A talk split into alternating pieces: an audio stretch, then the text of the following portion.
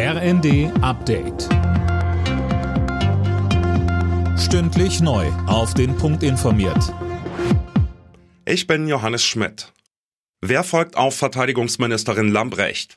Nachdem sie ihren Rücktritt angekündigt hat, wird darüber eifrig diskutiert. Im Gespräch sind unter anderem SPD-Chef Klingbeil und die Wehrbeauftragte des Bundestages Högel.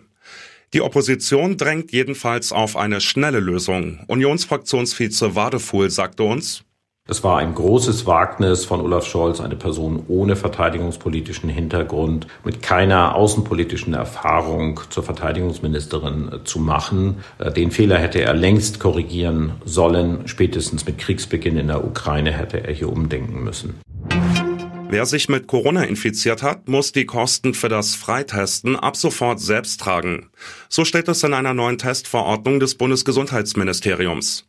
Ausgenommen sind Beschäftigte in Krankenhäusern und Pflegeheimen. Sie haben auch weiterhin einen Anspruch auf kostenlose Tests. In Deutschland werden immer weniger Organe gespendet.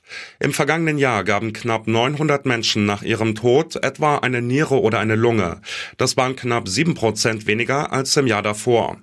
Axel Ramel von der Deutschen Stiftung Organtransplantation. Die meisten Krankenhäuser, die haben mehr Organspender gemeldet als in den Jahren davor. Mögliche Organspender, aber tatsächlich realisierte Organspende, das hat abgenommen. In der Hälfte der Fälle lag es daran, dass es keine Zustimmung gegeben hat zur Organspende. Im schweizerischen Davos hat das Weltwirtschaftsforum mit hunderten Politikern und Firmenchefs begonnen. Diskutiert wird in diesem Jahr unter dem Eindruck des Ukraine-Krieges, der Klimakrise und des schwächelnden Welthandels. Meist hinter verschlossenen Türen, was Gegner des Davos-Gipfels immer wieder kritisieren.